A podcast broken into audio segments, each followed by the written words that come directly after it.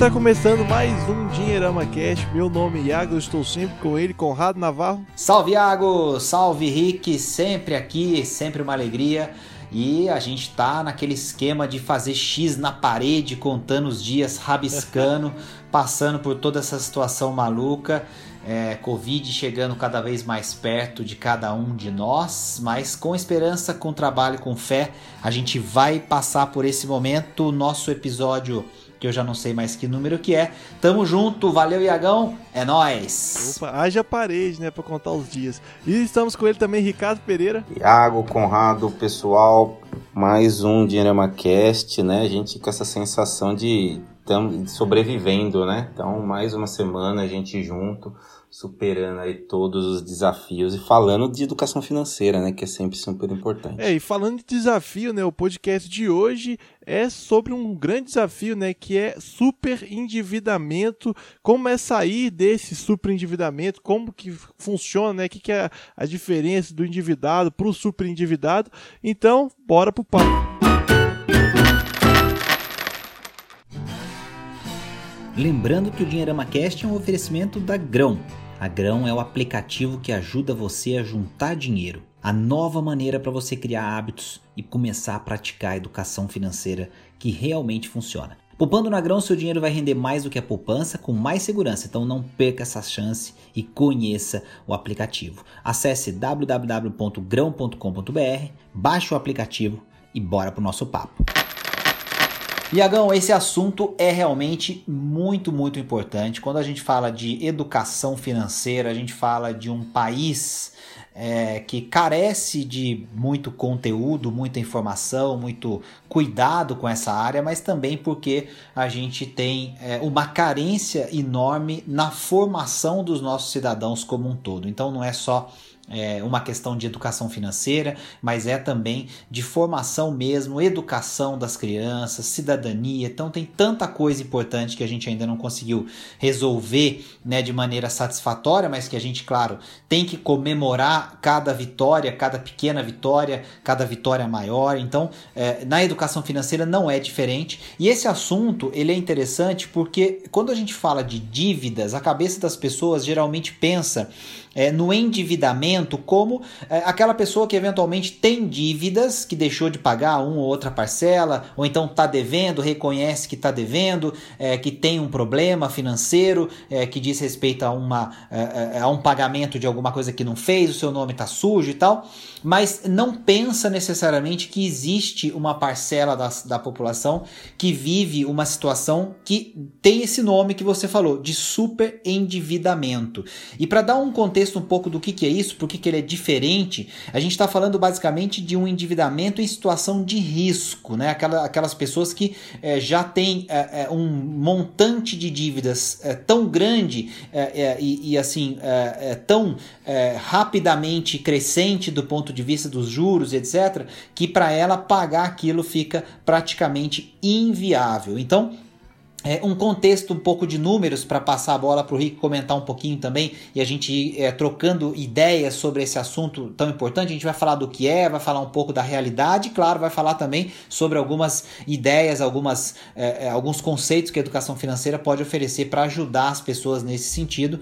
É, e claro, também dar outras sugestões e dicas para a gente poder melhorar o nosso, é, o nosso, a nossa forma de lidar com essa situação. Mas olha só esse número, Rick, a gente tem é, números de 2019 do Banco Central, de dezembro de 2019, fechando o ano, é, com, ah, dando conta de que 85 milhões de tomadores de crédito é, estavam ativos ali em dezembro de 2019. Desse total de 85 milhões de brasileiros, 5,4%, o que dá mais ou menos aí 4 milhões e meio, 4 milhões e 600 mil brasileiros, estavam na situação de endividamento de risco ou seja, devendo muito mais do que aquilo que podem pagar. Esse é um número que deve crescer ao longo de 2020, lembrando que esse número que eu estou passando é de dezembro de 2019, ou seja, 4,6 milhões de brasileiros na situação de superendividamento, é um número que deve mudar em 2020, Esses, essas informações ainda não existem para esse ano, mas é muito provável que esse número cresça e essa é uma situação é, dramática que essas pessoas vivem, que a gente sabe que tem raízes aí, né, em situações e questões que a gente pode comentar um pouco também. Passo a bola para você, mas esse é o cenário, Rick. De 85 milhões de brasileiros, 4,6 milhões estão já, né, dezembro de 2009, esse número, em superendividamento. Pois é, Conrado, é um dado realmente preocupante, né? Principalmente porque ainda foi, como você mencionou, foi, é, foi levantado ainda no momento antes né, dessa loucura toda da pandemia, né? Quer dizer, a gente é, sabe que a situação se agravou, mais pessoas perderam o trabalho, né? A gente está falando aí de um universo aí aproximadamente, né, chutando baixo, de 12 milhões de pessoas sem trabalhar, sem contar aquelas pessoas que, por conta do distanciamento social, né, estão dentro de casa, não estão nem procurando trabalho. Então, as pessoas perdem a renda, mas os, as contas continuam chegando, né? E isso aí não atrasa nunca. E o nosso compromisso e a necessidade de arcar com as contas também é importante, né? Quando a gente fala de superendividamento, né? As pessoas que, que estão aí com é, com essa super dívida, não quer dizer necessariamente que a pessoa está com o nome sujo, né? Quer dizer, não quer dizer que ela está negativada. Às vezes ela está com, essa, com esse endividamento e acaba meio que pegando empréstimo para pagar um empréstimo, pega, do, pega daqui, bota para lá e meio que a, que a coisa vai virando uma bola de neve, né? E a gente não tem como a gente fugir de um assunto que eu acho fundamental e não dá para a gente tapar o sol com a peneira, que é a realidade dos juros altos no Brasil, né? Então a gente está com a gente está falando de juros né, do crédito, né? É que o outros juros para quem está investindo está baixo. Então, né? então é, é, é, é, quase uma vergonha, né? quase um, um, um, assalto a mão armada. Né? Inclusive, essa semana teve uma discussão importante que até participou Rodrigo Maia, deu aí alguns pitacos, assim, num sentido meio intervencionista, não sei se é bem esse o caminho, mas é, é fato, é né, público e notório que do jeito que tá, é, é, é, é para a pessoa ficar super endividada é muito rápido. Então, nessa minha intervenção inicial, chama atenção para esse detalhe importante, que é o crédito que agora já não está tão mais fácil da forma como era até pouco tempo atrás, mas ele continua muito caro e as pessoas se super endividam muito rapidamente. O, o Rick, o Iago, deixa eu só eu pegar um, um, um gancho para eu não deixar uma informação errada, Iago, que, que possa ser mal interpretada, né? Eu falei dos 4,6 milhões de brasileiros e cheguei a falar que são super endividados. Tecnicamente, o super endividamento, até do ponto de vista do Banco Central, é, eles chamam de é, aquela realidade em que é, as famílias têm dificuldade para pagar, tô até lendo aqui o, a, a, assim, literalmente o que está escrito, né? Eles, as famílias se encontram em dificuldade de pagar suas dívidas a ponto de afetar é, de forma relevante e duradoura o seu padrão de vida. E esses que estão, né, os 4,6 milhões, em situação de, é, digamos, endividamento de risco, como o Banco Central chama, não são necessariamente tecnicamente super endividados, mas o próprio Banco Central reconhece que existe é, uma propensão ou que essas pessoas estão provavelmente é, em um estágio inicial de superendividamento. Né? Então, só para não deixar a informação é, é, passar de, assim, metade, é, pela né? metade, né? Senão fica uma coisa de, de interpretação, né? Mas é, é, obviamente que essas pessoas estão a um passo de se tornarem super endividadas até, até a pergunta, na verdade, que eu ia comentar era sobre isso, esse, esse, essa divisão, né, de como que se, se classifica essa questão do endividamento das pessoas e o que resta, né, que nem você comentou, uma pessoa super endividada, ela tem dívidas maiores que o patrimônio dela, o que resta para essa pessoa? É, é, algum tipo de, de renegociação da dívida? Existem outros meios também, às vezes até da, da parte mais, enfim, é, voltado para leis, que ajuda essa pessoa ou, ou não? Na verdade, é ao, ao que ela realmente já tem que, ao longo dos anos, lidar com essas dívidas, pagando e, enfim, diminuindo esse número? Essa é uma pergunta boa, muito interessante, Iago, porque tem dois aspectos interessantes que a gente pode explorar dela.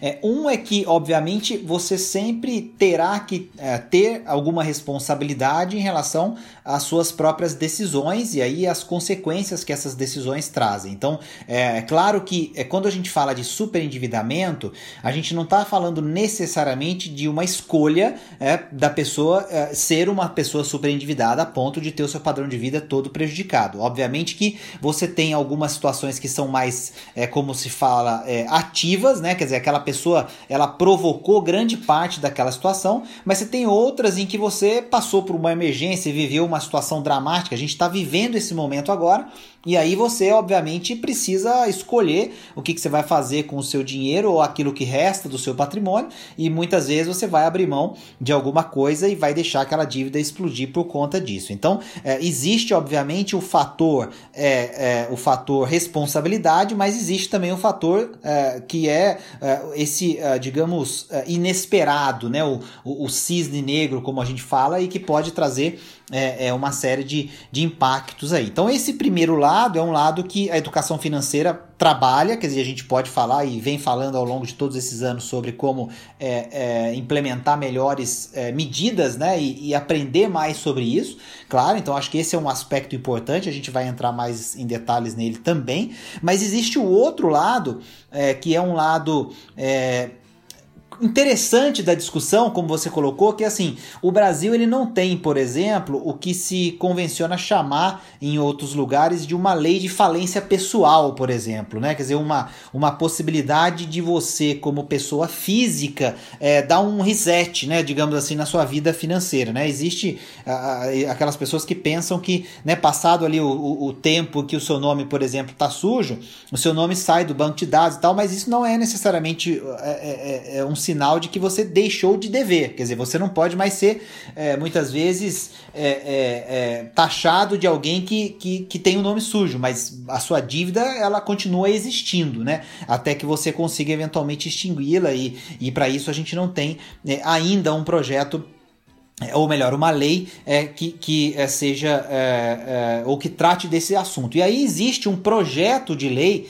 né, que é o projeto de lei número 3515, que tem essa questão de prevenir e tratar o superendividamento. Ele ficou muito tempo parado nos anos anteriores e tal, e voltou a ganhar um pouco de relevância, principalmente por conta da pandemia, né, por conta dessa situação é, de emergência. E, e aí, é, dentro dessa proposta desse projeto de lei, você tem tem é, algumas coisas como é, garantia de crédito responsável, você teria que é, é preservar dessas pessoas em estado de superendividamento, por exemplo, é, questões é, mínimas existenciais, então como moradia e alimentação, então que seriam coisas que não poderiam ser eventualmente prejudicadas mesmo numa situação de, de uh, superendividamento, alguma coisa que, que, que, os bancos tenham que informar, por exemplo, com antecedência maior todos os custos envolvidos na eventual tomada de crédito, uma troca de dívida, um, um, uma, uma, é, um, né, uma, uma, aquilo que o Ricardo explicou muito bem, que a pessoa pode muitas vezes ficar é, pegando um crédito para pagar outro, para pagar outro, e aí essa informação não está muito clara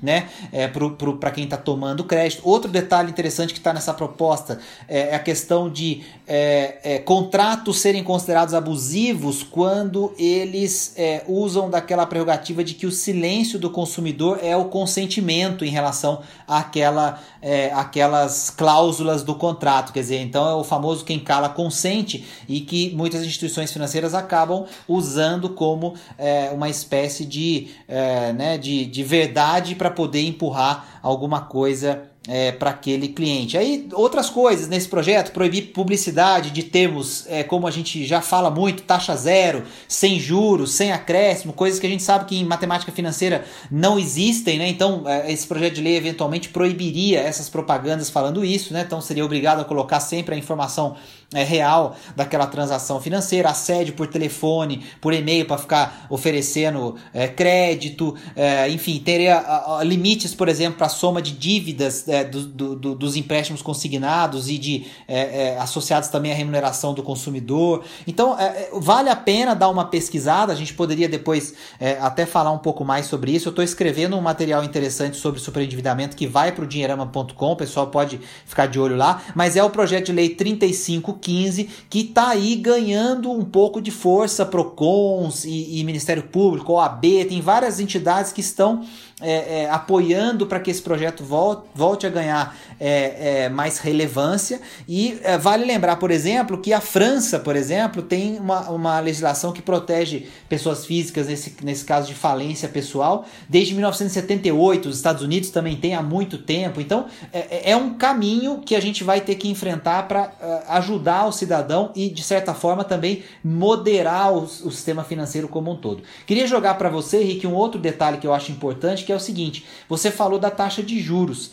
Você não acha que existe também um aspecto de é, não concorrência tão grande aqui dentro que, de repente, fintechs, a gente está aqui é, também falando em nome da Grão, é a empresa do qual a gente faz parte agora com o Dinheirama, é, e outras tantas fintechs que estão aparecendo, a própria, é, é, o próprio interesse do Banco Central e de CVM de, de, de permitir que é, novas instituições e empresas apareçam para aumentar a competitividade, esse também é um problema, até para a gente ter juros tão altos assim? Ah, não tenha dúvida disso, Conrado, né? E assim, por mais que, como você mencionou, exista e até existiu uma esperança muito grande quando essa nova diretoria do Banco Central assumiu, surgiu muitos, é, muitas declarações naquele primeiro momento de que é, facilitaria, o, o, inclusive, a, a, enfim, fosse menos burocrático, né, para as fintechs poderem trabalhar e tudo mais, mas a gente meio que foi engolido, né, pela pauta política e também agora pela questão de emergência sanitária. E muitos projetos e muitas iniciativas interessantes acabaram parando, né, no meio do caminho, então emperradas aí,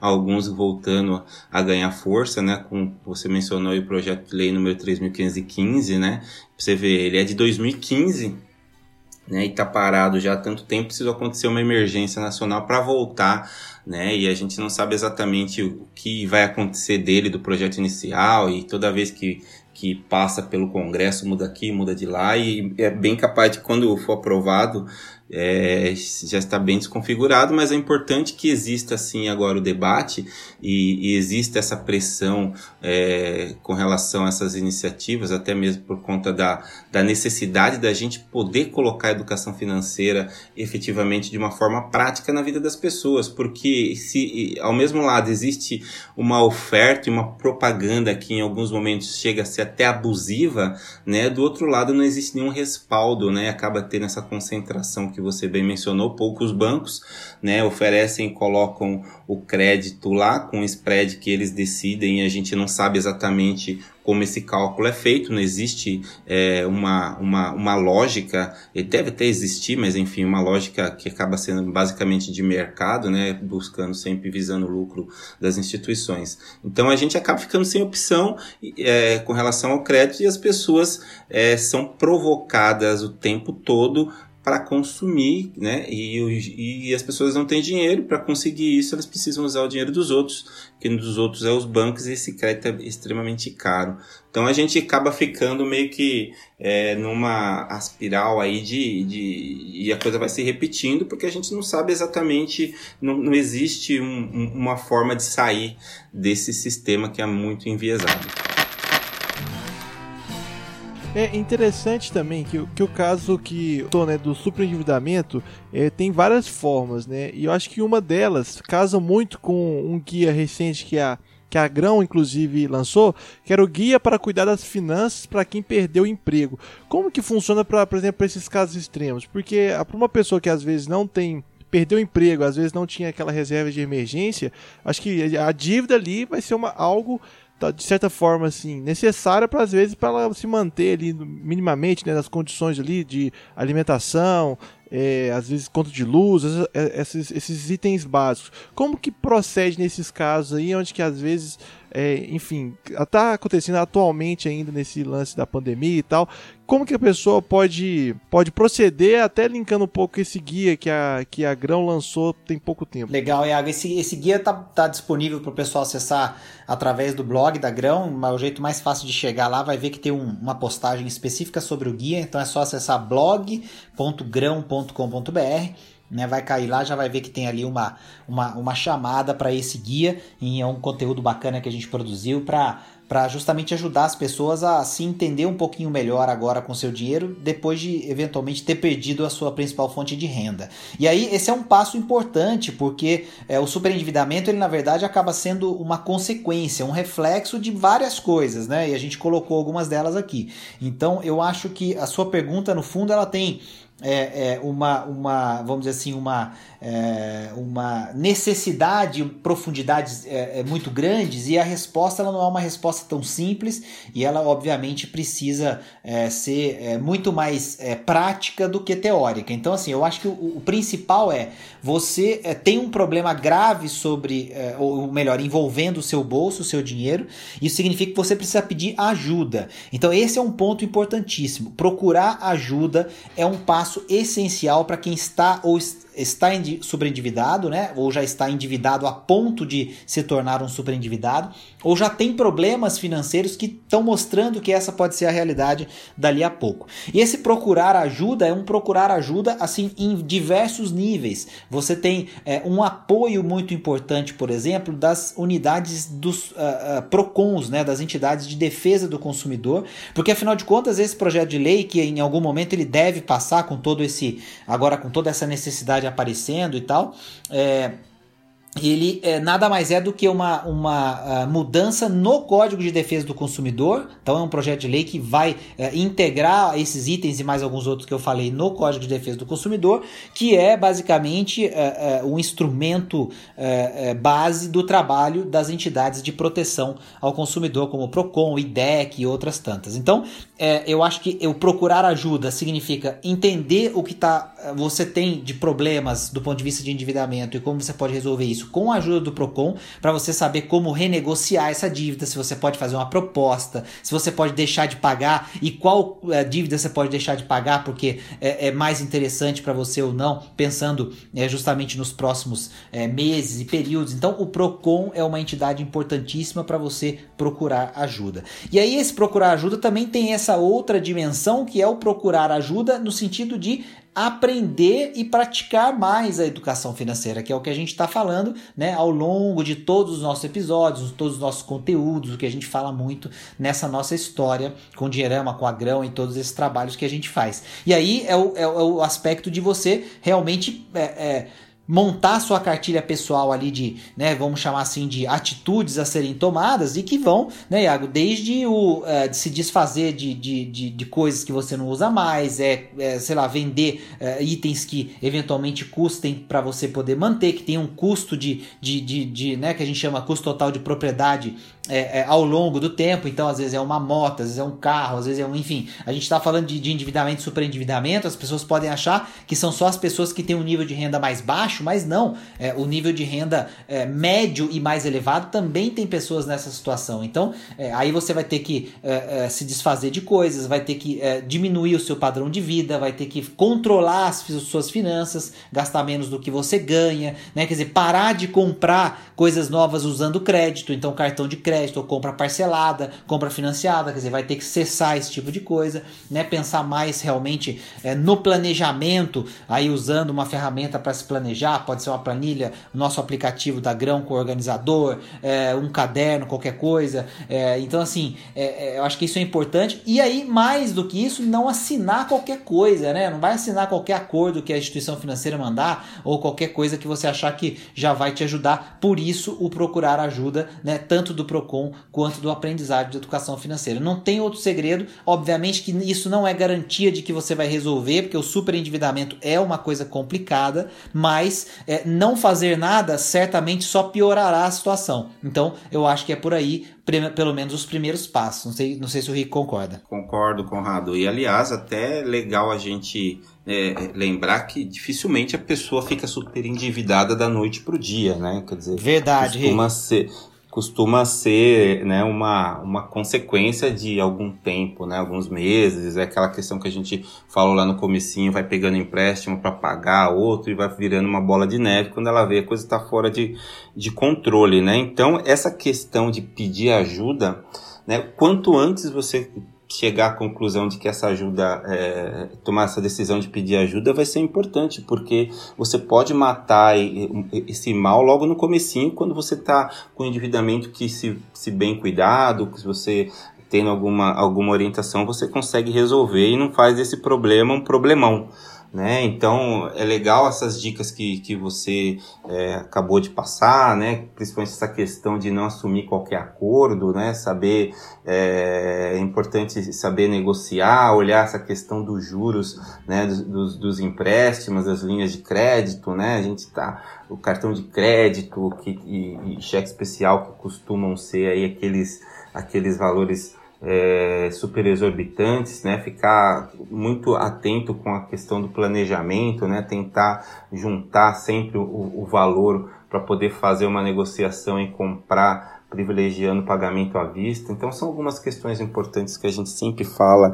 com relação é, à educação financeira que precisam estar tá ali na ponta do lápis e você colocar isso em prática. Eu acho que é, por mais que o problema é, seja grave, sempre vai existir uma forma de você resolver. E essa forma de resolver é muito da questão de você parar um pouquinho, respirar fundo e enfrentar o problema é, da forma que ela está agora, porque se, se, amanhã sempre vai estar pior do que hoje, né? Então a decisão não pode ser demorada. Ô Iagão, lembrei de uma coisa aqui antes da gente fechar, que é, que é curiosa, que o Rick falou da, da, das dicas e tal que a gente deu, que daria pra gente falar de, de, sei lá, 20, 30 dicas diferentes aqui, mas eu lembrei de uma que é uma armadilha clássica e que costuma pegar as pessoas que estão numa situação de superendividamento, que é o lance de empurrar para frente. A gente viveu um pouco isso na pandemia agora, principalmente do lado das empresas, né? Que é aquela coisa de você é, ter como colocar o pagamento dos impostos, encargos e tal para meses adiante e até mesmo fazer um financiamento de folha de pagamento, tudo para, logicamente, não,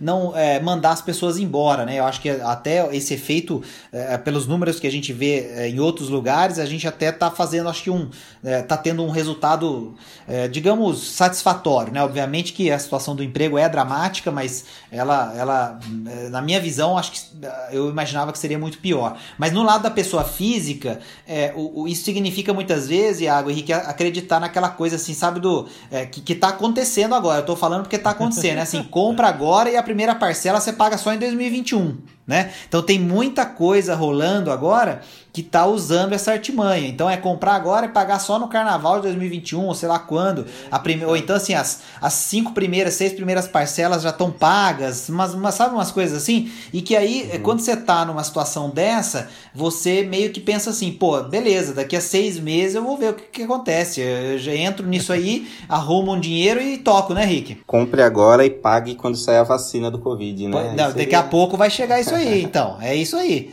Mas é, essa, essa do, do Carnaval 2021 eu já vi, hein? Então essa eu tô falando que eu já vi. Mas a da vacina é questão de tempo, vai ter também. Esse chorinho do Conrado, é. né, para finalizar o programa é sensacional. Acho que é isso mesmo. Então, aquela coisa que a gente falou, tomar cuidado, né, com a propaganda e o marketing. Então, né? A gente tem profissionais brilhantes aí que sabem usar muito bem essa questão de mexer com o nosso emocional e a gente, obviamente, vai acabar achando e muitas vezes caindo aí nessas jogadas de marketing. Lembrando que o Dinheirama Cast é um oferecimento da Grão. A Grão é o aplicativo que ajuda você a juntar dinheiro. A nova maneira para você criar hábitos e começar a praticar a educação financeira que realmente funciona. Poupando na grão, seu dinheiro vai render mais do que a poupança com mais segurança. Então não perca essa chance e conheça o aplicativo. Opa, é só lembrando também que esse, esse guia né, que a gente comentou também eu vou deixar aqui na descrição desse podcast. Então, dependendo da plataforma que você esteja ouvindo, você consegue clicar e acessar também no link né, que o Conrado comentou. Enfim, muito obrigado, Conrado. Muito obrigado, Rick. Continue seguindo também as nossas redes sociais aí, o nosso canal do YouTube, Instagram, o blog do Dinheirama e também ouvir o Dinheirama Cast na sua plataforma preferida aí de podcast. Muito obrigado, Conrado, muito obrigado, Rick. E obrigado a todo mundo que está ouvindo a gente aí. Siga a gente nas redes sociais, conforme o Iago falou. É nós. Isso aí, gente. Até a próxima. Valeu!